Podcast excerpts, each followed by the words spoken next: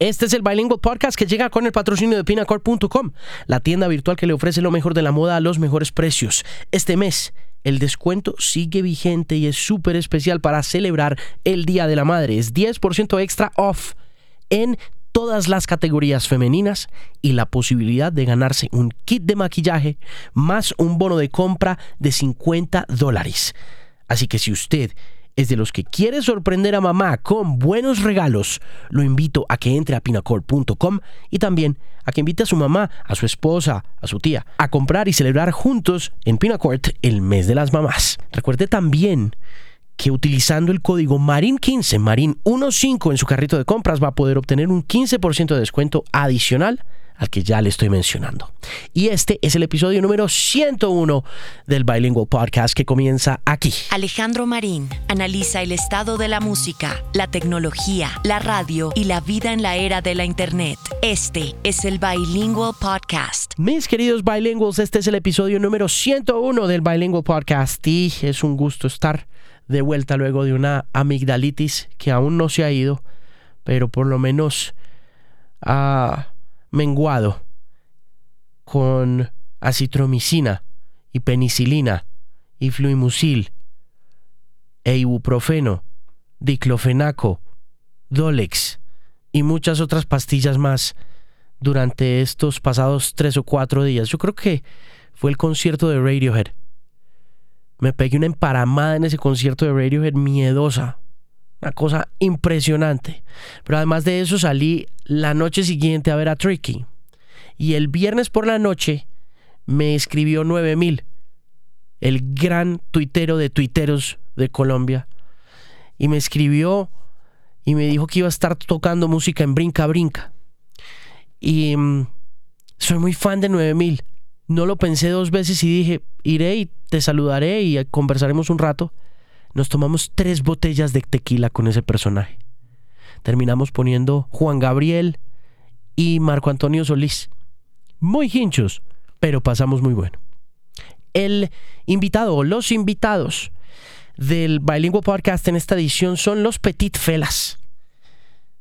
Nicolás y Nani vinieron al estudio a conversar de este nuevo disco que es una maravilla de álbum. ¿Para qué?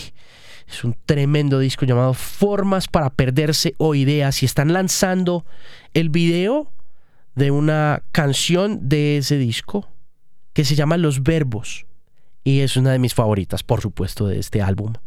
Que los encuentra un poco más oscuros, exploratorios y adultos también que en los discos anteriores. Y es necesario que ese tipo de cosas pasen en los artistas, que crezcan, que evolucionen, que se transformen. Y esas metamorfosis se notan mucho en el crecimiento de estos dos muchachos que vinieron al estudio en representación de los demás felas.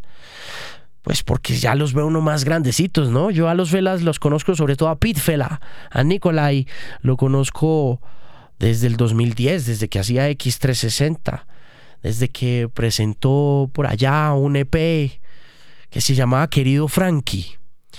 Y desde entonces los he ido viendo crecer. Y es curioso ver a los seres humanos adultecer también, volverse adultos. Es chévere, es chévere. Es muy interesante. Un par de cosas antes. Y es que quiero recomendar muy especialmente que se den una vuelta por mi cuenta de Spotify. Alejandro Marín.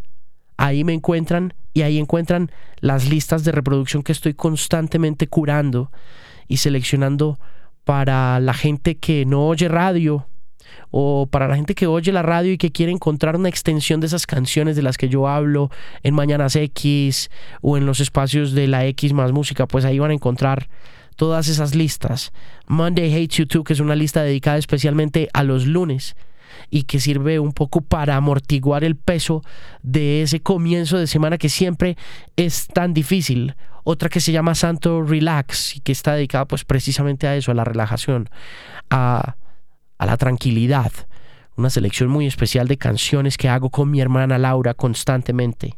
El último DJ 2018, el programa, aunque se acabó al aire en la X más Música, tiene su extensión en Spotify con una lista de canciones que son básicamente lo que está pasando en estos momentos en el mundo. Todo tipo de fenómenos comerciales.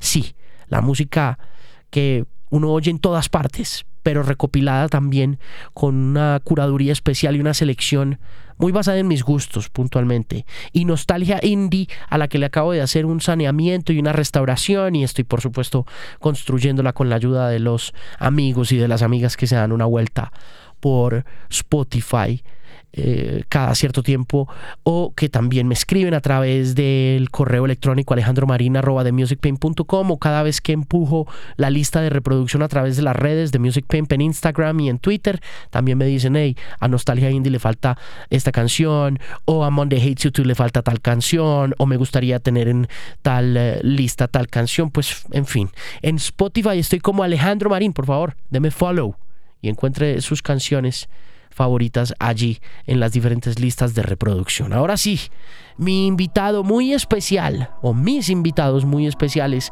a esta edición número 101 del Bilingual Podcast, son nada más y nada menos que los maravillosos, los Petit Felas.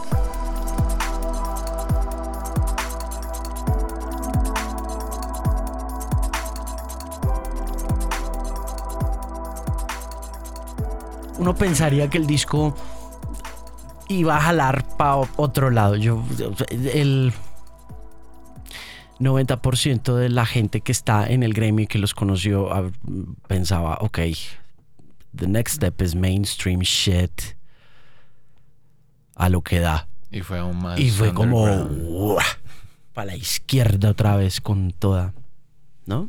Yo digo que es que mm, a nosotros nos gusta es ponerlo difícil complicarlo todo y embolatarnos y tratar de no seguir y tratar de no seguir em, como, como la línea que se supone que uno debe seguir.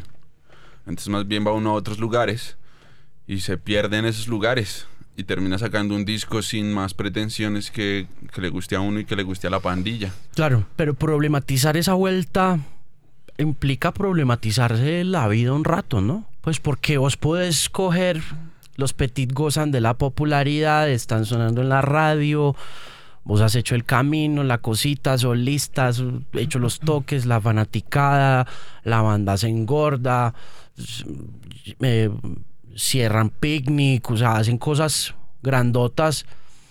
You could hang back, man, se podría relajar y ya, pero yo creo que por el contrario nos metimos más en la película. Y fueron casi como un año en no tocábamos mucho o nada de conciertos públicos. Y pues al menos yo dejé de preocuparme como por lo que me sucedía por fuera y empecé a indagar más por dentro. Y fue un momento ahí mío en que todo el mundo preguntaba qué era lo que me estaba pasando. ¿Por qué? ¿Qué pasaba? ¿Qué tenía? Eh, obsesión. Entonces lo que sucedía con nosotros es que teníamos una rutina diaria de 10 de la mañana a 2 de la tarde de ensayo, de crear, de construir, de imaginar, de pillarnos y de hablar.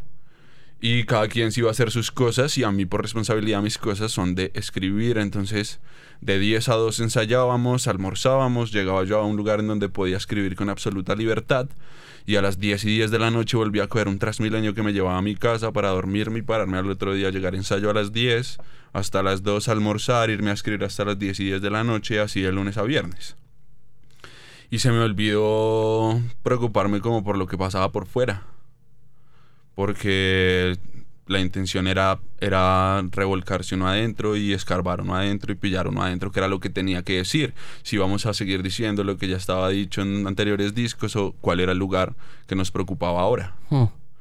Entonces había momentos en que se le olvidaba a uno todo, ¿no? El mundo externo se obviaba y eran las 7 de la noche, no, no, no, había, no había uno hecho más que sentarse ahí. Hmm. Y... ¿Y cómo logra la libertad para poder eh, esculcarse todo eso. Porque si uno que escribe artículos y vainas para periódicos y transcribe entrevistas de ustedes y ese rollo, tiene problemas sentándose a nada más oírlos y transcribir, me imagino, ya teniendo el producto ahí, de estar escuchándote a vos, de escucharte a vos y el proceso es más bien mecánico y aún así es bien hijo de puta coger y sentarse. ¿Cómo haces vos eso pa?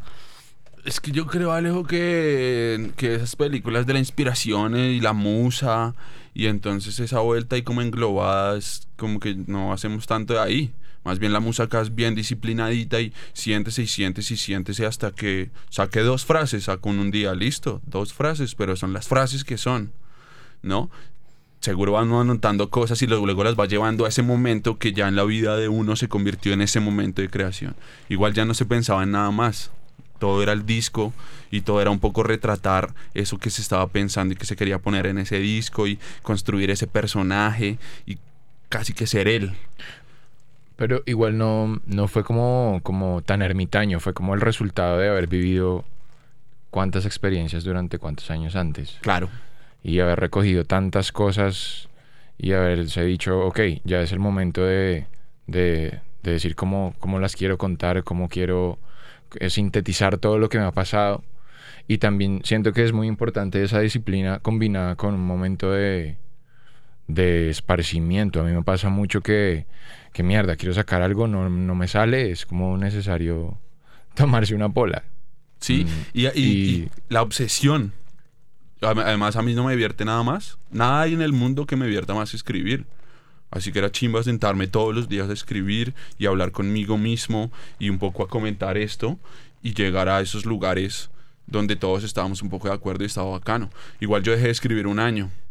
Todos estábamos concentrados en tocar el disco y musicalmente esa, esa vida que tuvimos y todas esas experiencias fueron las que empezaron a, a calar en ese disco. Haber tocado con, con, la Big Band hizo que entonces empezáramos a pensar en otros formatos. La filarmónica incluyó cuerdas yo estaba obsesionado con los beats, entonces listo, ¿qué pasa con los beats? Y trajimos una máquina nueva para eso, y por qué no pensamos el sample, y mientras íbamos en esas discusiones, pues yo iba un poco armando como esa, esas letras que iban un poco siendo acompañadas como de la música que, que, que los boys iban poniendo. Hmm. ¿Es posible hablar de qué cosas inspiran sus beats, entendiendo que en el hip hop se presta todo? Todos nos prestamos todo entre todos, literatura, eh, pensamiento, eh, sonido. Es posible decir, estaba oyendo tal cosa, estaba escuchando tal vaina, repliqué tal cosa, usé tal vaina, tal referente. Es que no, yo, yo creo que también nos metimos en la película de pillar muchas cosas, ¿no? Cuando se queda uno como con uno o dos o tres referentes, termina uno pareciéndose a ese o a esos tres referentes. Entonces la, fue, fue, alimentándonos a toda hora. Todo el que tenía algo lo iba y lo ponía. Todo el que teníamos una, un lugar ahí de comparta, comparta, nane, pilla, estoy pillando esto, pilla, yo estoy pillando esto, vamos a los conciertos, uff, pilla como esta parada es bacana, pilla esto que se siente en el vivo. Y, y, los seis trabajando y alimentando constantemente eso. Entonces no fue como que hubo lugares puntuales a los que ir. Hablábamos hace unos minutos de J. Cole. Hmm. Y ahí sí puedo ir a un lugar puntual y es en Apparently cuando el man hace en el segundo o tercer verso hace un doble tempo y ahí yo, ahí la cabeza se me fue a mi otro lugar. Pero entonces es la herramienta, ¿no? El recurso de listo, yo quiero hacer también esto. Entonces, ¿hacia dónde voy? Pero, pero era trayendo muchas cosas a la mesa para no quedarse enamorándose ahí como con una misma vaina, sino ponerse uno en medio como de todo ese montón de referentes y ahí dar el punto de vista que uno tiene. Creo que sí, uno absorbe mucho y, si se siente entre los seis como, como ese pensamiento colectivo, como que empezamos a crear algo y sin querer nos suena a salsa, pero no suena a salsa, o sea, como que sabe a salsa, sabe a otras cosas. Y uno dice, mierda, no he estado escuchando salsa, no he estado escuchando tanto, no sé, drum and bass o cosas así, pero no sé si se pone a pensar y sí ha estado presente todo ese tipo de cosas en nosotros de muchas maneras que ni siquiera nos damos cuenta y que sí son esencia nuestra sin querer. Hmm. ¿Qué les gustó de lo vivido antes de lanzar formas para perderse ideas y, y qué no les gustó? ¿Qué aprendieron qué quieren seguir haciendo y qué no van a hacer más? Mm. Pues personalmente creo que, que somos complejos, para bien y para mal. Y siempre, siempre la fortaleza de uno es su debilidad, ¿no? Esa vaina siempre es así. Es así, es así y hay que saber cómo utilizarla para que sea siempre una fortaleza. Y, saber eh, recurrir a la simpleza o a las cosas que son minimalistas y sencillas para que esa complejidad sea aún más una fortaleza. Pienso que nos descubrimos más en el escenario. Ya no éramos como la banda que estaba en un bar y preparaba un show para un bar. Ya estuvimos en teatros, ya hicimos estos otros formatos, ya estuvimos en el Stereo Picnic, ya fuimos a festivales. Y entonces ahí uno empieza a amarrarse como banda y a sentir qué es lo que quiere hacer en el escenario. Y ese gusto también lo va un poco direccionando al próximo disco de uno. Y listo, esto es lo que sientes, esto es lo que quieres, pues anda para allá. Pero un poco el historias pues fue el que nos permitió todo ese montón de escenarios, todo ese montón de formatos y todo ese montón de, de gente. Yo también llegué a un punto en el de como No More Mr. Nice, a toda hora buena onda y ya hubo un momento en el que dije, no, pues si cada quien tiene sus oscuridades, pues porque no indago en esas. Eso le iba a decir. Yo vine a oír el disco luego de que me quedé encerrado en un ascensor en, en Medellín, en, en Celina, en este evento que hicieron en el Celina Sim Summit. Nos quedamos como tres horas metidos en un hijo de puta ascensor. Siete personas, ocho personas, algo así. Y uno de ellos era claustrofóbico y era y, y esa huevonada se pega. ¿Entiendes? O sea, el, el, el, el ser humano es como tan de, de como que se pega a lo que el otro está pensando, es como tan tribal. Y estar en ese momento, es- y estamos muy ebrios, estamos, estamos fucked up, pero mal. Se vuelve más sensible, ¿no? Y el, y el man, y, y, el, y este era el más grande de todos los personajes que estábamos ahí. O sea, el man más grande, el man más trozudo de todos. Y su cara de terror era tal que, bueno, yo trataba un poco de, de esparcir el- el- el- esa energía que el man estaba botando por naturaleza. El tipo se hizo contra una esquina del ascensor para no, para en serio no producirle a la gente eso que él estaba sintiendo. Y, y, y yo, pues en medio de la rasca, empecé a hablar duro y a mamar gallo y nos reíamos y nos tomamos como tratando, yo, tra- yo estando como en el centro del ascensor tratando de decirles, ole, em, tal cosa, tal otra, o péguele a la puerta, o gritemos todos, ¿no? Como cosas así. Pero cada que volteaba a mirar al man, no podía evitar sentir la misma sensación de pánico que tenía el tipo. O sea, era una cosa miedosa. Y finalmente nos sacaron de ese ascensor como a las 3 y media o 4 de la mañana. Y yo me quedé ahí, pues, ya, mm, después de semejante experiencia, me quedé ahí parchado en la puerta del hotel con una botella de Jack Daniels, tomándomela y hablando con, con Lucas Barbosa, que es el manager de Mowgli, y con, eh, ah, bueno, sí, bueno, con, y, con, y con Felipe Abondano, con la French Toast. Nos quedamos ahí hablando, Lora, como hasta las 7 de la mañana. Y me fui luego para la habitación, me acosté, dormí hasta las once y media de la mañana, 12 del día, y a las 12 me levanté, fui, almorcé en Guayabao, y ahí, y me subí al avión, y antes de eso sincronicé el disco. Y me subí y me puse a oír el disco. Y lo primero que me produjo fue una soledad.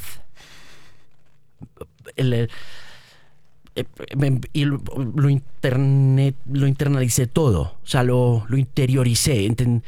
Cuando, em- cuando empieza el disco, cuando empieza, de una, uno coge que son ustedes, uno sabe, ok, I, I know where this is going, porque te suena familiar la voz, te suena, hay ya un montón de cosas que entiendes de los felas, hay, hay cosas que entendés. Pero entonces había momentos en los que había- como que entraba en un silencio o, o la voz tuya sonaba más como atrás o, o se acababa la canción y quedaba este espacio lleno de ruido. Ajá. Y, mm, y no pude evitar sentirme muy solo y no pude evitar sentirme asustado. Ok. No, no, no, no, no pude evitar sentir miedo del disco. Pero al tiempo, digamos que la soledad que producen ah, las cosas que estás diciendo y cómo están conectadas musicalmente, eh, hay un momento en el que dices, pero no, no, no, no tengas miedo de esto. Como que es- it's okay to be alone. ¿Me entiendes? Como que está bien que estés solo. Y, y me- y me sentí así, ¿no? Como que vos te sentiste solo. Alejo, una vez, esto es consecuencia de una conversación que tuve ahí en un pub, ahí abajo del Drunken, comía una hamburguesa con una cerveza, Santiago Puentes. Yo estaba hablando con él y él me dice, es que los discos de las bandas deberían ser los capítulos del libro que son. Entonces yo pienso que uno debería estar eh, conectado con el otro. Y a mí eso me quedó ahí, en vilito, una telita ahí en la cabeza que yo decía, ok, si es por capítulos, entonces empecemos a empatar esta vuelta. Pero para contarlo hay que verlo, para uno poder escribir eso, tiene que pasarlo, tiene que un poco asumirlo, tiene que haber, ¿no? como ya haber salido de ese lugar. Y tal vez retrato una época de mi vida de eso, con un montón de gente, pero a solas, ¿no? Y, y es un poco, empiezo, intento, y, y voy a ese lugar de mi vida, que es dos o tres años antes, y digo, ok, yo estoy pasando por esto, yo pasé por esto, esto es lo que yo me conozco y esto es lo que ahora quiero contar. Posiblemente sí haya ahí como, como desasosiego, ¿no? Como una ausencia de paz y una ausencia de tranquilidad constante. Y había que ponerlo ahí. Ahora que dice que no volvería a ser, pues las palabras tan a la ligera son, son duras. Hay, cada vez Se, entiendo se más. vuelven pesadas con el tiempo. Sí, cada vez entiendo más la palabra Hmm. y cada vez sé que hay más, hay más llaves y hay más candados con las palabras. Hmm. Hay, me, me amerita más cuidado también. Pero cuando ya publicas, se va eso, ¿no? Claro, con el tiempo también deja sus secuelas porque la historia no se termina sino hasta que se termina. Pero, pero estaba ahí es, ese Nicolai que, que en su mente tenían visajes, como en el alma también, y de alguna manera por eso también un poco exteriorizarlo, volvérselo un personaje y empezar también a meter todo esto de lo que uno ve, que no le pasa a uno, pero que uno anda viendo y que con seguridad el referente más cercano es estos manes, porque yo los veo todos los días a toda hora. Hmm. ¿Y qué dicen ellos? ¿Cómo le acompañan en ese proceso? Porque exorcizar esa vaina a través de la música no, volvemos al tema, no es fácil. No, y son seis. O sea, entonces cada uno tiene sus propias soledades, cada uno tiene sus propios acompañamientos, no sé, ¿no? Yo creo que Sebastián eh, Paneso, guitarrista de la banda, fue el que estuvo más conmigo porque yo escribía en su estudio. Entonces yo me la pasaba era ahí. Y él cada tanto subía o yo cada tanto bajaba. Y nos montábamos dem- demasiadas películas. Y él también un poco, el, el exterior se le fue olvidando. Y empezábamos ahí concentrados en el disco. No hacíamos nada más. Dijimos como ya no vamos a tocar más. Todo bien. No. ¿Y cómo vamos a hacer? No, no hágale. Todo bien que ya aparecerá. El problema, es que, no, el problema no es quedarse sin plata, el problema es quedarse sin ideas. Entonces lo que hacíamos era sentarnos a tirar ideas y tira ideas y tira ideas y tira ideas y empezar a conectar todo y hallarle como un sentido. Y esa compañía fue bien, bien importante, ¿no? Como también cuando uno escarba demasiado, pues puede encontrarse con cosas peligrosas. Mm. Pero él siempre estuvo ahí como, en, como polo. Igual todas las mañanas nos veíamos, nos encontrábamos, todo el mundo podía opinar, todo el mundo tenía algo, que, algo a lo que ir, algo que comentar. Y eso le va ayudando a uno a saber que igual todo bien, es una canción, estás exponiéndolo ahí, estás construyendo una obra, pero en la juega, en la juega de lo que dices, en la juega de lo que haces. Y hoy es un peso distinto al- al- a otros Nicoláses que tuve antes. Mm. ¿En qué momento se detiene el proceso de cada canción? ¿Cómo sabes que esa va a ser? ¿Cómo, cómo, cómo sabes? Bueno, esta va para allá. Huevón, cuando hay que grabarla. Porque eh, nosotros no hacemos 30 canciones para escoger 15. Nos obsesionamos con esto, esta, esta idea tiene que ser dicha, esta idea, esta idea, esta idea. Son estas 15 ideas y hasta que estén. Un día me dijeron, listo, tienes este deadline y, y ese día hay que grabarla. Y en el estudio yo ya tenía todo construido, pero esta sílaba, está listo. Ya cuando ya listo hay que grabarla, bueno, pues ya sí quedó, ya la trabajé dos años y péguele y no escribía una canción y seguía con la otra, sino que iba escribiendo como casi todas las canciones al tiempo. Y entonces a las 3 cuando llegaba me sentaba a, uy, ¿qué quiero escribir? ¿Cómo me siento hoy para qué lugar ir? Y hacia ese lugar iba. A veces era el antihéroe y tenía onda de meterle al antihéroe y otras veces tenía ganas de hacer las polítics. Y, ah, y eso fue un poco como, el, como que todo, por eso siento que se conecta mucho porque todo se fue escribiendo gradualmente a la par.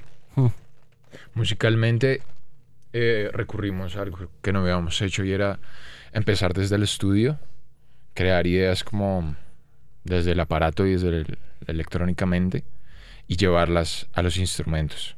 Cuando llevábamos a los instrumentos nos dábamos cuenta, y cuando las tocábamos entre los cinco nos dábamos cuenta si sí funcionaba o no. Y a veces decíamos, pucha, está muy buena la idea, ¿por qué no nos suena?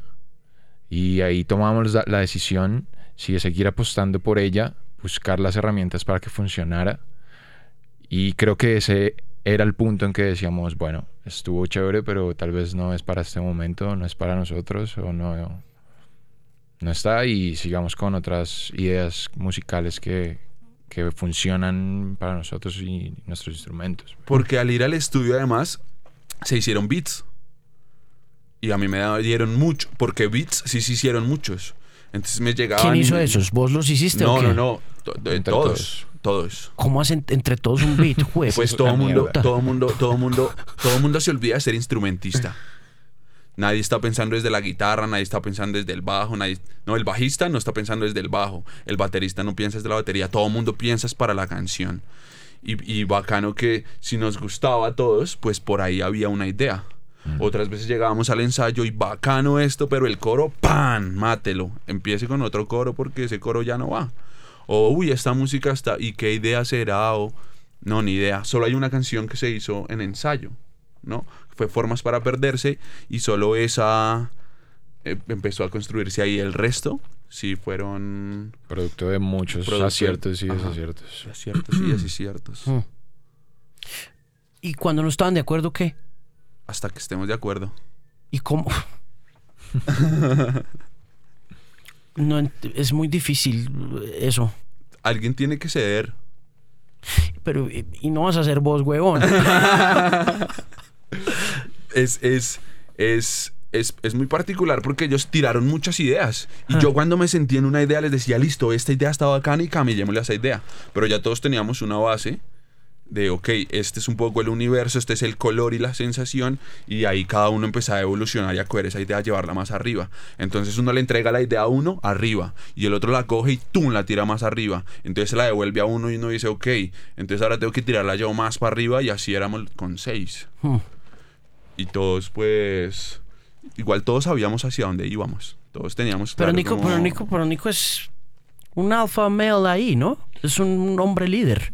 Sí, creo que ¿Cómo, también... li- cómo lidias con, con el hombre funcionan- líder? Funcionan las personalidades, digamos. Todos tenemos una función de acuerdo, de acuerdo a lo que somos. Y es- eso, es- eso, eso está claro, como quiénes son los líderes y quiénes aportan desde, desde otros campos. Y están tranquilos con esa jerarquía. Sí, yo creo que más que una jerarquía es aprender a poder decir, eh, Nico, sí, pero no. Huh. Eh, o, o poder decir, está, no. está esto, O no, eso está pelle. Sí. Y, y creo que, que no hay miedo. No hay miedo ni hay como temor a como mm, destruir un poco creativamente al otro. Ajá. Es como que no, eso no existe. Hay mucha sinceridad, supongo Y, que, y yo que siento así se que, lidia. que entre nosotros hay admiración. Entonces yo sé que si este man me está diciendo esto, no es para tirárseme la idea. Es porque algo pasa. Y si es una persona que yo respeto y admiro y me está diciendo eso, pues es una opinión que para mí es importante. Mm, Pero no- independientemente de eso, siendo artistas, eh, nos pasa incluso en otras instancias mucho más inferiores que eh, independientemente de la buena intención que se tenga, te va a doler. Claro. Pero No. es que ya son seis años viéndose todos los días. Y además en esta crudeza de banda.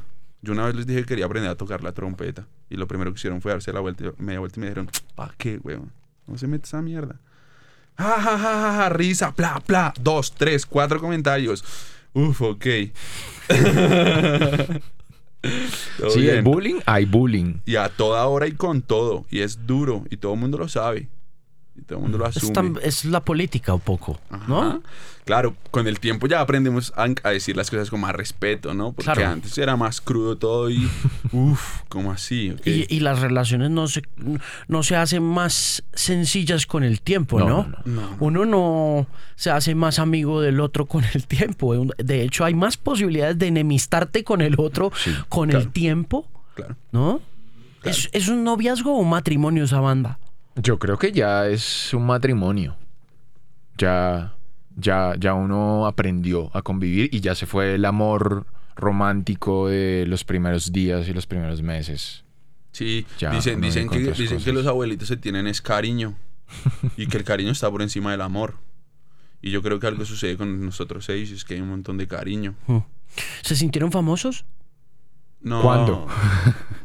¿Cuándo? ¿Cu- ¿Cómo que cuándo? Yo no. creo que uno se siente importante en algún momento cuando sientes que, que has hecho algo bonito por alguien. Y ahí es ese cuando. Pero A mí siempre Pero- que me lo preguntan, yo digo que famoso Jesucristo y que famoso Hitler. y también me lo digo para no dejarme de subir nada a la cabeza. Para abajo, para abajo, para abajo, todo bien. No te pelicules con nada que acá lo que es que camellar. Hmm. Porque uno mira para arriba y hay un montón de. Digo yo que es una hamburguesa. Uno siempre, está, uno siempre es como la carne de la hamburguesa. Para arriba hay un montón de cosas y para abajo también. Hmm. Entonces lo que uno tiene que hacer es tire y tire para arriba hasta que algún día usted sea el pan. Pero también tiene que haber un momento en ese proceso artístico en el que, sí, claro, ese equilibrio tiene que existir, pero si uno no se cree lo suficientemente el cuento, pues un disco como estos no sale. Yo creo que tiene que haber un poco de... de mm, ah, ¿Cómo decirlo sin que sea mal interpretado? Eh, Tiene que haber un, un- un convencimiento, tiene que haber una convicción. Ajá. ¿no? Y esa convicción se traduce en un- una manifestación artística. Sí, además el ego, el ego también es un lugar ahí que le da a uno como ciertos lugares. Listo, ya hiciste esto, plan, ahora vas para arriba. Pero, pues el ego tiene muchas versiones. Hmm. Entonces va uno encontrándole el poder eh, del ego. Y, de si- y el, del buen uso o del mal uso del ego y qué tan público vas a hacerlo también. Claro, eh, eh, lo digo porque la otra cosa que sentí también fue que dentro de las canciones, los, los jams, las improvisaciones que se producen en cada una de las canciones, eh, te dan esa impresión también cuando, lo, cuando no estás inmiscuido sentimentalmente con el disco, sino que, porque hay dos formas de oír un disco desde mi perspectiva, como fan y, y ya como yo, Marín acá, mirando el scope completo de dónde están los felas a- ahorita, cuánto tiempo ha pasado eh, y las observaciones periodísticas del caso. de- eh, ya yo el disco, cuando hablé con Nico hace seis, siete meses, yo no había, el yo no había oído el disco. Seis meses, cuatro meses, fue Por que hablamos meses, cuatro sí. meses. Yo no había oído el disco. Y, y, y no me iba a, a sentar a oír el disco por oír el ¿Me entendés? Como que no le iba a decir a Nico, eh, voy a oír el disco. No. Para mí, el- en el caso este bipolar del personaje que es fan y del tenía que llegar un momento en el que el disco aparezca Ajá. en la vida de uno, como apareció en Medellín. Y durante eso, de todas maneras, durante ese tiempo, posterior a esa conversación y a la publicación del disco, ya había un run run. Ya viste el disco, ¿qué te pareció el disco? Pienso tal cosa de este disco, pienso tal otra de este disco. Entonces ya acumulas una información. Una información relacionada con dónde están según los demás. Y cuando empiezo a oír el disco, ya digo, ok, esto de las improvisaciones, esto de los jams, aquí es donde digo, eh, puede ser mal interpretado por muchos como una soberbia artística. El hecho de que están improvisando, haciendo algo de jazz, están o suena como jazz, pero no necesariamente lo es. Simplemente Más los bien. fellas at work, camellosos dándole y muchos dirán, Estos manes se creyeron el cuento. Y uno oye eso y sí, y lo puede oír desde dos tonos. Como, estos manes se creyeron el cuento.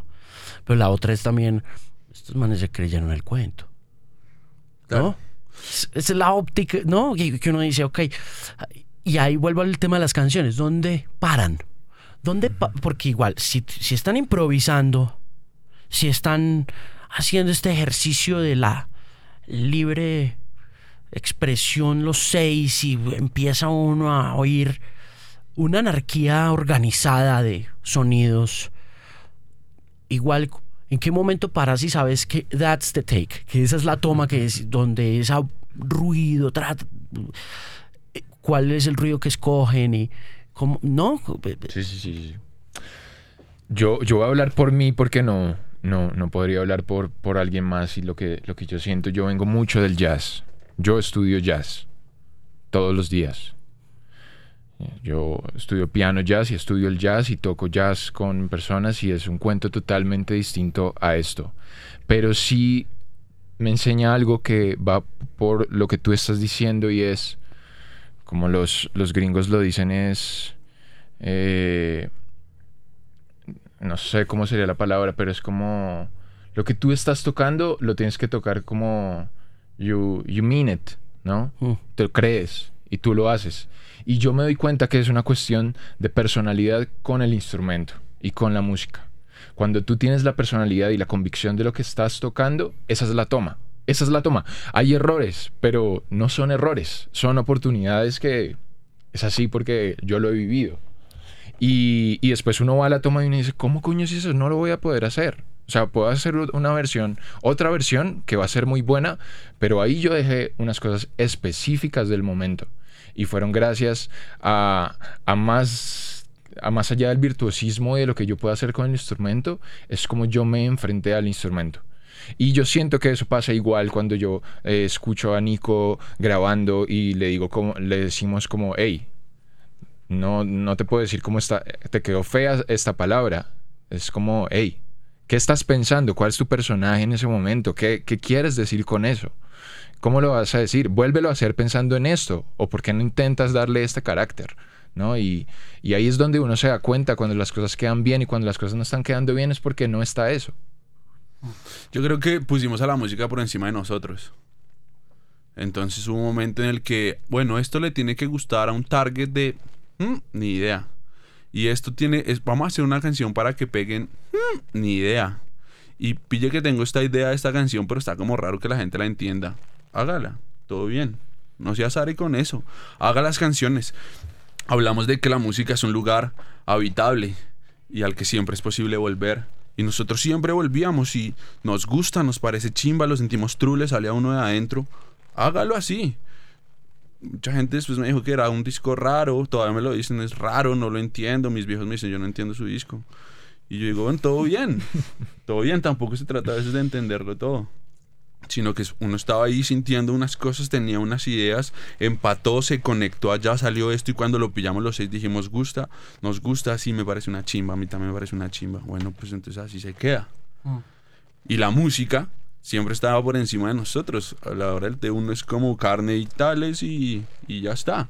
Pero la música siempre se convirtió como en como en ese lugar que vamos a respetar y al que le vamos a entregar todo lo de nosotros sin que el exterior o el universo, ¿no? El- el el- la industria o nos afectara. Dijimos como vamos nosotros a nuestra pepa y a esa pepa intentamos ir. cuando, le- cuando ya tienen el disco en las manos, les da un poco de susto lo que, lo que hablábamos hace un momentico de repetir las, los brinquitos y las maromas que suceden en un estudio luego de muchos ejercicios, mucho trabajo y decir, esa es la toma, ese es el toque, ya cuando llegan y lo tienen el producto completo y se sientan, ¿lo oyen juntos o qué? ¿O qué, qué, pasa? Sí, claro. Igual armamos un, un crew particular para el disco. Entonces Pedro ya había producido las historias, pero Pedro ya sabía hacia el lugar a donde, do- al que íbamos a ir. Y trajimos a Kiko Castro, que fuera nuestro ingeniero de grabación. Y Kiko llevó un asistente que es como oído absoluto el man, ¿no? Y. Pedro tenía dos más y todo el mundo opinaba. Con, con, como todos estamos haciendo este disco. Y había un momento en el que decía, el man decía ya, uy, no, eso está paila, eso está desafinado. Y Kiko decía, uff, este por ahí no es la vuelta. Pero entonces también tenía uno algunas voces particulares que uno decía, nosotros queremos sus voces acá para ver si es que nos estamos fritando demasiado, si hay lugares a los que podemos ir. Pero desde el principio igual sabíamos que iba a ser raro. Y cuando, ahora que lo hice, cuando teníamos el disco en las manos, yo no veía el logo ni el nombre de la banda por ningún lado. Así es raro era la intención, era, el disco eran las canciones y tómenlas ustedes y hagan lo que ustedes quieran con las canciones. Pero no se trataba de nosotros. Hay lugares donde, hey, y yo le, decía a Pedro, no, yo quiero grabar otra vez. Y Pedro me decía, weón, ahí está bien. Y yo le decía, no, quiero hacerlo otra vez. Y me decía, siempre vas a querer hacerla otra vez. Ahí está bien, ¿o qué opinan? Ahí estás, ahí estás bien, ahí estás bien. Entonces me decía, ok, si estos manes están diciendo que está bien, pues puede ser que sí está que puede ser que sí esté bien, ¿no? Pero, pero siempre con, con esa idea de que pues no es tampoco como algo ahí como para digerir con facilidad y que y que iba a ser como rapidito hacerlo. Fueron 28 días en el estudio y dele y dele y dele y pues si quieres repetir, repítela, pero ajá, ya estamos en un lugar. Hmm. ¿Ese disco, ¿Ese disco se transforma en vivo o no? Sí, claro. Siempre, siempre y más con lo que te decía ahorita. Sí, sí hay otra, otra vez un espacio para, para lo que uno está sintiendo y, y, más nosotros que creamos un vínculo con, con el público, donde dependiendo cómo el público nos responde y cómo nosotros encaramos al público, eh, va a sonar la música. Mm. Pero por ejemplo se escribió Sputnik, que es una oda al público de los Petit Felas. Y entonces lo que decimos es esta canción es para en vivo y la pensamos así, tiene este momento y yo voy a decir esto y en este momento, ese momento se prenden las luces de esta manera y eso ya lo había, ya lo teníamos pensado desde que se estaba haciendo construyéndose la canción, pero en los conciertos sabes que tienes que meter antes de morir y que tienes que meter el rock and love. Y entonces que ese concepto, ese solo ese disco pues se va a tener que ver obviamente afectado porque ya no va en el orden que uno lo pensó, con la curva que uno lo pensó. Ya no podemos poner a Mario Mendoza diciendo Marco en el Estéreo Picnic a las 6 y 30 de la tarde porque todo el mundo empieza a, chiflarnos, ¿no? Pero sí tenemos un concepto que al escenario, se va, en el escenario se ve retratado. Entonces ya no usamos visuales, ya no es la banda súper iluminada, como que todo el mundo se ve para la foto, no contraluz al 200, Strober al 200 y esa como dualidad de lo claro y lo oscuro que nosotros pues somos, pero que en este disco se hizo más notorio. ¿Cuántos fans hay ya? Eh, pues en Facebook como 60 mil. ¿Cuántos fans reales tienen? Pues yo creo que 60 mil porque nosotros nunca hemos pagado por un fan. Nosotros nunca, digamos que 3.000 metimos en el Royal Center, si eso se trata, ¿no? 3.000 hmm. en el Royal Center en Bogotá. Pero pues nosotros también nos encargamos del merch, a veces nadie tiene que enviar cosas a Popayán, o el otro día estaban hablando de que tenían que, que enviar algo como hasta Tijuana, o el otro día miraba en Spotify que en, que en Mónaco hay un seguidor de la banda y en realidad uno nunca tiene claro eso, pero lo que sí es cierto es que cada vez llegan a más conciertos y cada vez me paran más en el Transmilenio a decirme que es la buena. claro, claro, claro, eso, eso va creciendo exponencialmente en la medida en que van sacando cosas.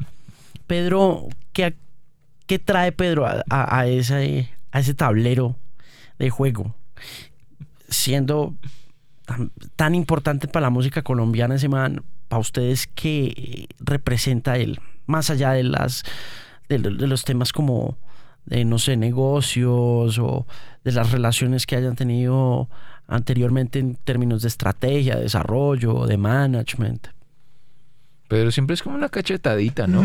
sí. Siempre que le muestras la vaina a Pedro en inicio, te esperas algo malo de principio. Es el polo a tierra, es el man que te dice... Espíritu caleño con toda... ¿Qué es eso? ¿Por qué hacen eso? sí, que es esa mierda. y si es necesario por, lo que hemos hablado. O sea, necesitamos un man que esté viviendo afuera, esté viendo cómo es que, que, está pasando, cómo van las cosas y que nos diga, hey, yo soy su productor y tengo que decirles que esto ya está muy raro.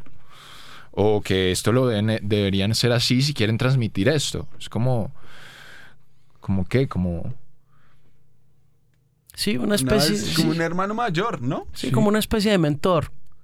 Pero Funciona. también, también me decía, nos decía, relájese si el disco le gusta o no a la gente. También. Porque eso tiene que ver con un momento de la vida de la gente. Ay, que es que a mí Super Litio me gustaba más en tal disco, pues porque usted estaba enamorado de tal persona y estaba en idilio con esa persona y tan, tan, tan, tan, tan. Y ahora usted está viviendo otras películas y ese disco ya no le pega, entonces relájese. Porque el disco es uno, pero en cada cabeza es otro disco. Claro. Entonces también va a lugares que él tiene ya en su experiencia que le dicen a uno, todo bien. Entonces uno se siente, se, se- se mete a, a hacer lo que uno hace. Y eso le da a uno tranquilidades para también andar como con la libertad y la idea de que pues es nuestro disco y bacano. El, que- el, que, el que se encuentra ahí, que chimba, porque seguro si ahí lo hace, se va a encontrar con cosas particulares.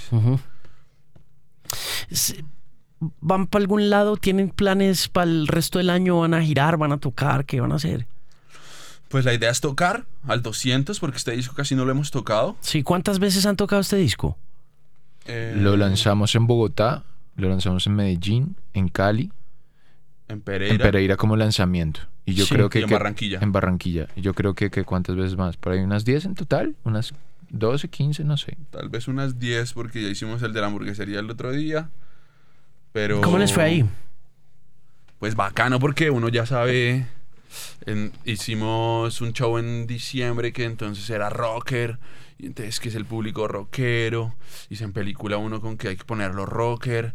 Y entonces sacrifica muchas cosas que también hacen parte del universo de uno que es chimba. Por, por unas ideas ahí que se mete uno en la cabeza. Entonces acabamos ese día, salimos y dijimos, ok, lección aprendida, ¿sí o qué?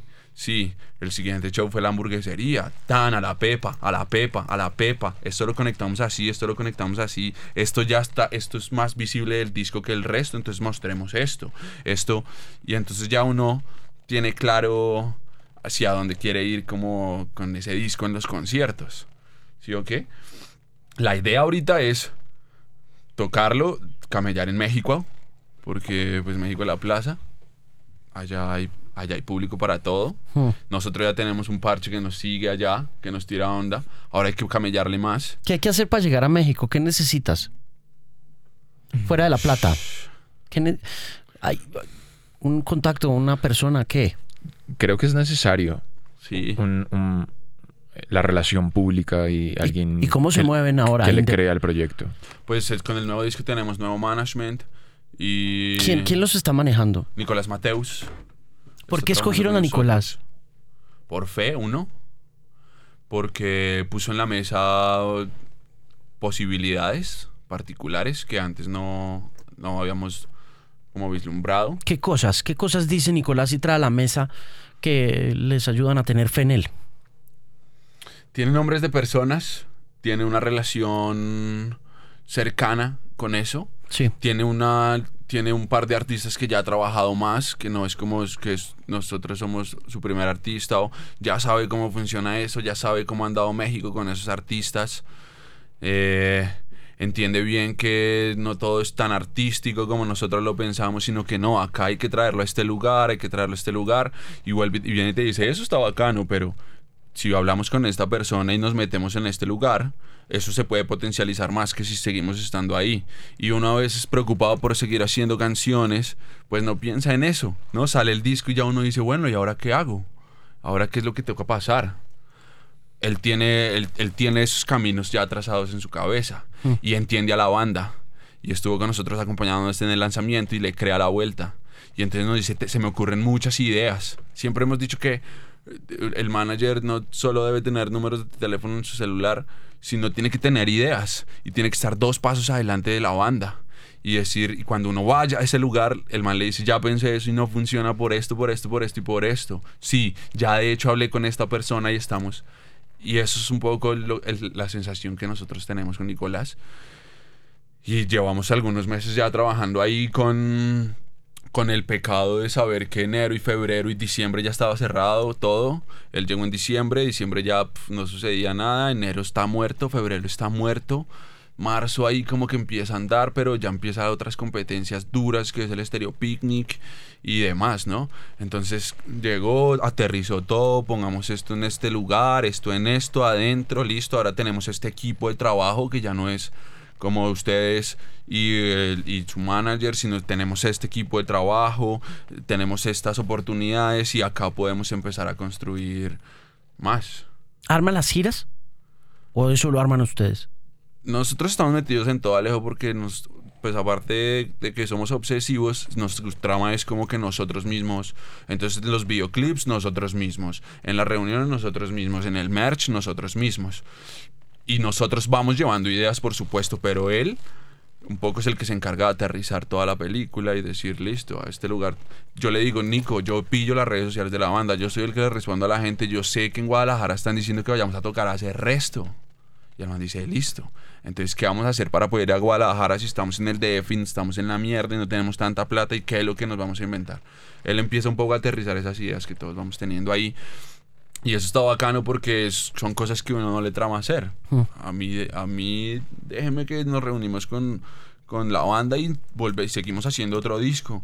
Pero esas cosas que a uno no le interesan, pues que la haga quien la sabe hacer. La, es, la construcción de los videos es, es, es, estrategi- es complementaria a la estrategia comercial o a la estrategia publicitaria y promocional. Es artística. Que es? Es de ambas, pero, pero siempre desde, desde nosotros. Nosotros, pilla, Nico, está sucediendo esto y queremos publicar este videoclip tal día. Por esto, por esto, por esto, por esto. Listo. Y empezamos a adornar esa idea. Todo el mundo llega a adornar esa idea. La siguiente canción que va es esta. Y la idea que tenemos es esta. Y la va a hacer esta persona. ¿Qué vamos a hacer con esto y cómo la vamos a poner más visible? Y él es el que empieza a decir, listo, venga, adornamos esta vuelta. Y yo soy como, Digamos en el caso de los verbos. Cuéntame los verbos. ¿Cómo se produce la promoción y el desarrollo, la concepción de la idea, todo? El- a nosotros siempre nos gustaba esa idea de que la gente se paraba un día y ¡pum! Nuevo videoclip de los Felas. ¡Uf, qué chimba! Todo sorpresivo, todo tan. Y nos dice, no, esta vez no, esta vez le vamos a hacer una pre. Le vamos a hacer una campaña. Y- ¿Quién dice? Nicolás. Y nos dice, y vamos a hacer que la gente esté pendiente de un día en específico. Y yo le digo, bueno, bacano. Pero tampoco lo hagamos tan así. Entonces empezamos a, a cifrar un poco la fecha. Nunca contamos cuál era la canción eh, hablábamos sobre todas las frases que tenían, hablaba sobre los besos en el disco, íbamos diciendo que era un beso, pero no- la gente no sabía en absoluto nada de eso. Hicimos un par de teasers Hmm. y eso empezamos a, a- a- a que la gente estuviera más ¿Por pendiente qué, se, de di- eso. por qué se diste a esa idea y por qué llegaste a ese punto conciliador sabiendo que eh, el factor sorpresa ha sido muy, muy propio de tu estética, de tu naturaleza, de la naturaleza de los felas? Pues por lo mismo, porque como no sabíamos cómo era, solo había una forma de saberlo. Y dijimos, listo, hagámoslo a ver qué pasa. Y funciona. Hmm. Entonces, pues sí, si funciona, yo le creo, hágale de buena. Si es una buena idea. Si usted tiene una buena idea, nadie se la puede tumbar porque es buena y ya está. ¿Cuánto tiempo le dieron con- a, a- a eso y a la promoción y a la... Pues es que en promoción todavía estamos porque fueron dos semanas de hacerle promo.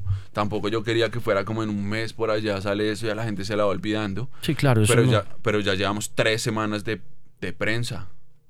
De, y entonces me encuentro, el, el otro día salía un señor de un ascensor que se veía que era un señor noble, con sus jeansitos y su machaqueta trajinada, ya muy adulto, y me dice, oiga, anoche lo vi en City TV, ¿es usted sí o qué? y yo, sí, sí, sí, sí, sí, el man, ¿cómo es que se llama la banda? Los Petit Felas. Ah, qué chimba, qué chimba, qué chimba. Entonces, y, y me llaman, oiga, por ahí lo vi en tal lado, o me taguean en tal lugar. Y yo digo, man, sí está sirviendo esto, sí está sirviendo esto. A la hora del test, nuestras canciones y ese sentimiento del que ya hablamos y de dos años de meternos, alguien que sea capaz de decirle a más gente, parce, esta banda existe y se inventan estas cosas porque no le paran bolas. Y pues los números hablan, si pilla, no lo digo yo, sino los números dirían por ahí. Y es como el videoclip ya está llegando como 180 mil reproducciones en dos semanas y eso antes no nos pasaba. Pero entonces si nos organizamos y podemos potencializar las ideas, pues hay que hacerlo. ¿Dónde nace la idea artística? Em, ¿Quién tiene, ¿Quién tiene estas ideas visuales del man en el taxi, de la chica en el carro hablando por el celular. ¿Con quién está hablando la hembra?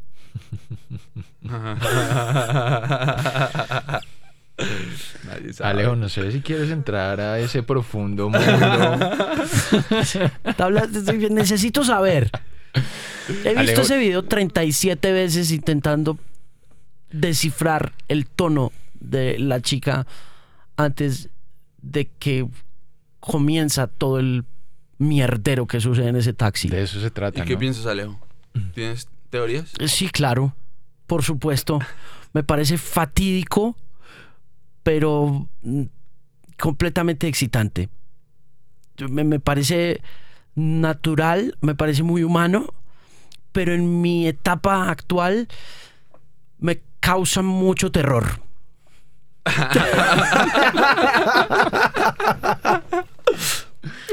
Porque es ver no sé, es, es ver la fascinación y, y ver a la chica, ¿no? Eh, desconectándose de su estado actual, como que, no sé, es, es, es, es de pronto sentir que no tenés nada seguro en la vida con una chica. Ok. Porque nada igual es seguro, Alejo. Igual. Porque eh, tú- tú- es pensar y, y no es y no soy un tipo celoso ni nada de esas mierdas y, y, y esas cosas, digamos que por mi lado han pasado.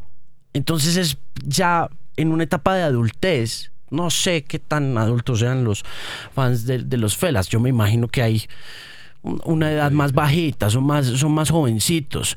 Nuestro target más pero- hardcore sí, pues, es sí. entre los 25 y los 34 años. Sí, claro. Sí, claro. Y ahí hay un.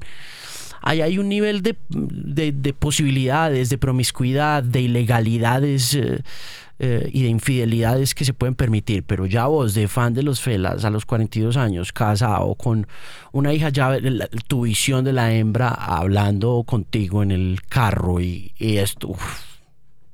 Shit is tough, brother. Tough shit. Porque además el anterior videoclip acaba con, con un teléfono contestándose de Marco. Pero puede ser, Alejo, no lo sabemos. Ya lo sabrás, Alejo. Por favor. Eh, O sea que están, están conectados. Tal vez, y va a continuar. tal vez, tal vez. Tal vez, Alejo. y y terminan haciendo una película ustedes o alguna vaina. Pues es una idea que no. Lo que preguntas de cuándo salió esta idea, es una idea que no salió en estas cuatro semanas o en estos ocho meses. De vamos a hacer un video para, para los verbos.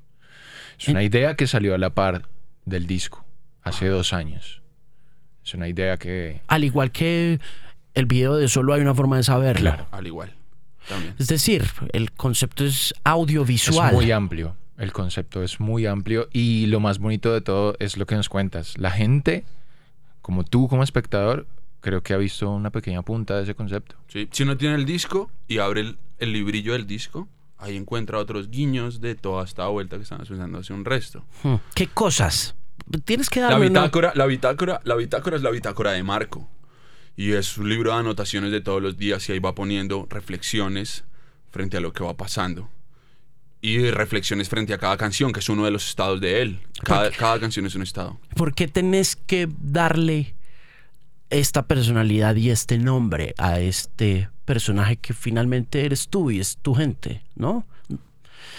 Porque pienso yo, ¿cuántas veces ha estado uno en una fiesta tranquilo con unos amigos y plácata que uno se enloquece, le toca a uno pararse duro porque uno ni se entera de qué fue lo que pasó o se arma un peo? Eso nos ha pasado a todos. Y entonces la premisa era esa. Marcos somos todos, decíamos, pero obviamente originalmente nos referíamos a los seis. A nosotros seis. Solo que Claro, eso se va haciendo público y ya eso es- no es de uno, entonces ya Marco no somos nosotros, sino quien afuera lo coge y lo empieza a sentir personal, propio. De ahí un poco este juego de con quién habla esta nena y cada quien lo hace personal, ¿no? Y entonces la gente empieza a atar caos. Y nosotros dijimos, si ya tenemos todo esto armado, pues vamos a mostrarlo de muchas maneras. El librillo es uno.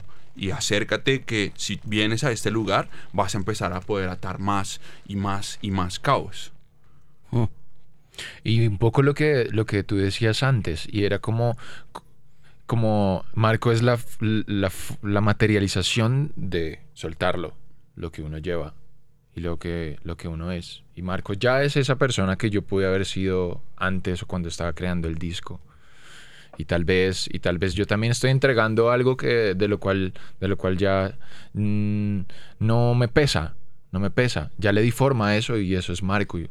Cada uno le entregamos algo a eso. De todos modos, sí, siendo un 25-34, un target eh, joven, sigue siendo muy adulta la problemática, la, la, la, la historia, la, la música, todo. Y es como una manera muy especial de abordar esa adultez. Porque es de alguna manera también desprenderte de cosas que pertenecían en algún momento a la lúdica de la adolescencia, la juventud, el juego de palabras, de los besos. De repente ya los besos no son tan dulcecitos como en el disco anterior. Y lo que vos decís, se, se vuelven verbos y ya como cuando se vuelven un verbo eh, suenan más serio. Y ¿No? además, además hay que llevarlo a un lugar donde en el próximo disco puedas retomar y tirar más para arriba, pero el próximo disco ya lo vas a coger con cuántos años más, cuántas ideas nuevas, cuántas preocupaciones nuevas, cuántas lecciones ya tuviste nuevas. Entonces, es un poco que uno lo va, es una idea que uno tiene, ¿no? De, era yo a los 24, 25 años, andando con todo el mundo y solo, ¿no? Y entonces, ¿qué pasa con esos besos que igual uno ya sabe en el lugar en el que está y ya uno no es un peladito de que, ¿no? Que, que le dan para los buses. No, ya está uno ahí andando, ya tiene uno un montón de historias y tiene que llevarlo hasta el límite en el que uno siente que puede dejar ese personaje ahí para luego poder, ojalá, retomarlo y seguir con ese capítulo de libros en el que uno va. También creo que, que hay chinos muy curiosos, hay chinos muy curiosos y creo que, que lo que nosotros vimos a los 14, estos pelados ya la tienen re claro a los 12 o lo que uno está pensando a los 20, esos chinos a los 16 años ya van a toda, entendiéndolo todo. Y eso y eso creo que también les permite dar unas lecturas ahí que el arte le- se supone nos entrega para poder entender mejor el mundo. volviendo al tema de la gira, eh, pues sí, ya se dieron cuenta que este disco, este disco necesita estar viviendo en tarimas mucho este año, ¿no? Es la idea. Esto, esto va a tener que, van a anunciar algo pronto, eh, tienen planeado ya algo, tienen organizada alguna, un, un siguiente paso o no. El siguiente paso es, lo, lo que ahorita estamos haciendo es construyendo una gira para mostrar el disco en lugares donde no hemos mostrado el disco, ¿no? ¿Dónde quisiera estar? ¿A dónde quisiera ir fuera de México? ¿En Colombia? ¿A dónde le gustaría ir? Villalejo, una vez usted y yo estábamos comiendo, yo creo que así por unos 5 años o unos 4 años en algún lugar. Y yo iba para un festival con la banda, íbamos. Y usted me dijo, ¿para qué puta se va por allá? ¿Por qué no invierte ese billete? Ya me acordé, South by Southwest. que le iba a botar esa plata, huevón. Démela a mí. Me dijo, ¿por qué no se inventa una mierda acá en Colombia? ¿Por qué no va y toca en Pasto y en Popayán? ¿Y por qué no va a Pereira? ¿Y por qué no a Manizales? ¿Y por qué no hace más fuerte Medellín? ¿Y por qué no va a Cúcuta? Que está pensando con Ibagué. Y bueno, ya le entendimos. Cinco años. ¿Pero qué aprendió en South by Southwest? Luego de haberse bajado de ese No, billete y de esa experiencia. ¿Qué aprendió de esa no, eso fue un experiencia? electrochoque para la banda. Eso fue, ¡pum! ¿Estamos vivos o no estamos vivos? ¿Queremos hacer esto o no queremos hacer esto? ¿Por qué? Pues porque está uno en la película, lejos de la casa, montándose en una van, yendo a un venue a tocar con gente que no lo conoce, lejos, y a pararse duro. Y después van los Ilya Kuriaki, luego van los Rebel Cats, y acá a la izquierda está tocando a Low Black.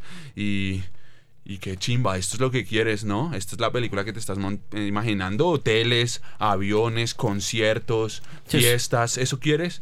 Y en ese momento éramos unos niños que, que, uy, que todo nos deslumbraba. Sí, eso es un guerreo, ¿no? Y es un guerreo, claro. Es el festival anti-rockstars. Sí, es... eh, güey, Es madre. todo el mundo en la calle, en las esquinas, haciendo, en las peluquerías, en las panaderías, en las pizzerías, todo el mundo con, Con sus una cantidad instrumentos. de oferta. Yo, a mí me aterró. Yo estuve ocho días allá y viendo ese boleo tan bravo.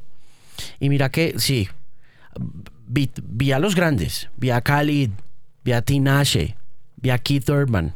Pero vi al pelado con su ampleto parchado ahí, conectando sus vainas y todo. Y, ese, y el agite y el trago. Todo, ¿no? La comida. Un boleo muy bravo. Y las mexicanas. ¿Y, y, y salieron bien librados de esa experiencia? Sí, igual, ¿no? Eso fue una chimba. Sí, uno, uno vuelve a ese lugar y dice, y dice, mierda, yo por qué no hice esto, por qué no hice lo otro, por qué no tal. Pero también uno dice, jue madre, ¿cómo fuimos capaces de, de hacer, de, de haber vivido esa experiencia tan, tan gratificante y como que nos haya entregado tantas cosas? Sí, fue Muy como una difícil. inversioncita al ego, ¿no? Y de llenarse y nos volvimos más banda nosotros y, y hay que repetirlo y hay que repetirlo, pero entonces la próxima vez lo repetimos a México y ya sabemos que vamos a estos lugares, a estos lugares, a estos lugares, a estos lugares. Y eso le va, le va dando un también aliento porque, pues, qué chimba que uno trabaje todos los días y lee todos los días y lee todos los días, pero sin aliento, se mama uno y tira la toalla. ¿Piensan volver a South by Southwest? Quién sabe si nos invita. ¿Quisieran ganarse el Grammy? Pues, ¿por qué no? Yo no le tengo películas a eso. Bacán, Les- sí. Pero no, no, no es algo que los preocupe puntualmente. No, no, no, no. Todo no. bien. Como que todo hace parte ahí del camino. Si va llegando, bacano. O sea, seguramente si nos nominan a un Grammy sería una gran alegría, seguro. Claro. Es una felicidad enorme. Total. Total. Pero O no es algo, digamos, por lo que Nicolás estaría no. presionando, trabajando. Si, si fuera así a lejos, no hubiéramos hecho este disco como lo, hicimos. Porque. A mí me parece todo lo contrario. Sí. Independientemente de, de todo, creo que es un disco que tiene que estar nominado al premio Grammy. No, pues el ejercicio se hace, el management también dijo, listo, esto también hay que hacerlo, porque además no solo es ganarse el Grammy, sino que hay un montón de personas que saben que existe esta banda y que están haciendo estas cosas y que se montan en estas películas y eso está bien que la gente lo sepa. Sí, lo digo es porque muchas de las cosas que han pasado en el pasado con eh, artistas hacen un- una línea ahí en la arena y, y entiendes tú. No, no todo. Yo no soy muy fan de los Grammy, pero, pero sí sé que hay cosas en las que aciertan y aciertan por cuestiones artísticas, netamente artísticas, más allá pues de toda la rosca y la mafia que hay detrás de ellos. Como, no sé, me siento a veces por ejemplo, cuando Natalia Lafourcade hizo Hasta la Raíz, cuando hizo ese disco, eh, entendía la razón por la cual ella se merece el Grammy y, y me dio un poco la impresión cuando vi el disco también, como que dije, este es un disco que tiene que estar allá, Sí. no- nominado porque es una cosa completamente disruptiva, está rompiendo todo lo que esperábamos, todo lo que esperamos de los Petit Felas des- desaparece, o sea, se desvanece por completo cuando no oye el disco. Yo creo que lo más chimba de este disco es cómo la gente se sorprendió. Todo el mundo dice que na- nadie estaba esperando eso. Nadie estaba Es esperando ese disco. sorprendente. Y es- eso nos parece bacano, como, como no volverse una banda predecible. ¿no? Entonces, Toon, ya, día sabemos, ah, estos chinos Toon van para este lugar, el próximo disco tan. No, por el contrario, es como, vamos es para otro lugar, vamos para otro lugar y de ahí mismo que los Petit Felas dicen el lomo del disco, los Petit Felas formas para perderse, el resto es la obra, no, somos nosotros. Pues está fabuloso y les deseo lo mejor. Gracias Alejo y seguimos camellando. Viene Festelar, ¿no? ¿Cuándo? 19 de mayo, Plastilina Mosh, Vicente García, Terciopelados, Los Rolling Ruanas, Providencia, Salsan Groove, ¿Ni tú? Me Too. eh, si Que también lo están haciendo muy bien. Viene el Carnaval Fest en Medellín. Medellín. No te va a gustar, Bajo Tierra, Los Alcolíricos, La Mojiganga. ¿Eso es cuándo? Eso es el 11 de agosto. Agosto. Ok. Bueno, ahí se van llenando las fechitas, ¿no? Sí, y mientras tanto, todo bien que ya decimos de algunos lugares que, que se nos habían olvidado, que no es tan sencillo ir, pero estamos metiéndole todo el amor para poder ir a visitar esos lugares y mostrar a la gente. En México también planeamos camellar al 200. La otra semana nos vamos con Sebastián a hablar del disco, a mostrar los verbos, hacerle ruido a la vuelta y a empezar a decir, listo, tenemos estas fechas y qué es lo que va a pasar. ¿Han obtenido algo de feedback de allá respecto a los verbos? ¿Saben algo? ¿Les han dicho algo? ¿O simplemente van y tienen estratégico visitar? De los verbos no hubo feedback del disco, ¿no? Pero como gente que hace parte del universo ahí de la industria allá y hay buenos comentarios y gente que quiere camellar con nosotros. Pero creo que los verbos todavía hay que ir a presentarlo y hay que moverlo más allá Mm. y hay que ir a capturar más, más afines a la banda Mm, que de pronto se encuentran con algo chimba por acá. Pues bacano. Discaso, man. Felicitaciones. Gracias Alejo, una chimba. Gracias a Nico y a Nane por participar de la experiencia Bilingual y a usted por llegar hasta aquí. Recuerde que el Bilingual Podcast se puede escuchar a través de Spotify como Bilingual Podcast. Se puede descargar gratuitamente a través de mi app Pimp by Alejandro Marín en ambos mercados, en el Apple Store y también en el Google Play Store. Recuerde que si no quiere descargar la app, puede visitar también TuneIn. Si tiene descargada la aplicación de TuneIn, ahí me va a encontrar como Bilingual Podcast. Y también puede encontrarme en otras aplicaciones como Stitcher que son aplicaciones menos conocidas, pero ahí está también el Bilingual Podcast, patrocinado por Pinacourt, la tienda virtual que le ofrece lo mejor de la moda a los mejores precios. Este mes, con un descuento súper especial para celebrar el Día de la Madre, es 10% extra off en todas las categorías femeninas y la posibilidad de ganarse un kit de maquillaje más un bono de compra de 50 dólares. Así que si usted es de los que les gusta sorprender con buenos regalos, lo invito a que entre a pinacol.com y también a que invite a su mamá, a su esposa, a su tía a comprar y a celebrar junto a Pinacort el mes de las mamás. Y recuerde que utilizando el código MARIN15 en su carrito de compras va a poder obtener un 15% de descuento adicional a ese 10 de este mes de las madres. Y para toda la información relacionada con este podcast y encontrarlo lo más rápido posible, no olvides siempre estar pendiente y visitar themusicpain.com, una voz confiable en la música.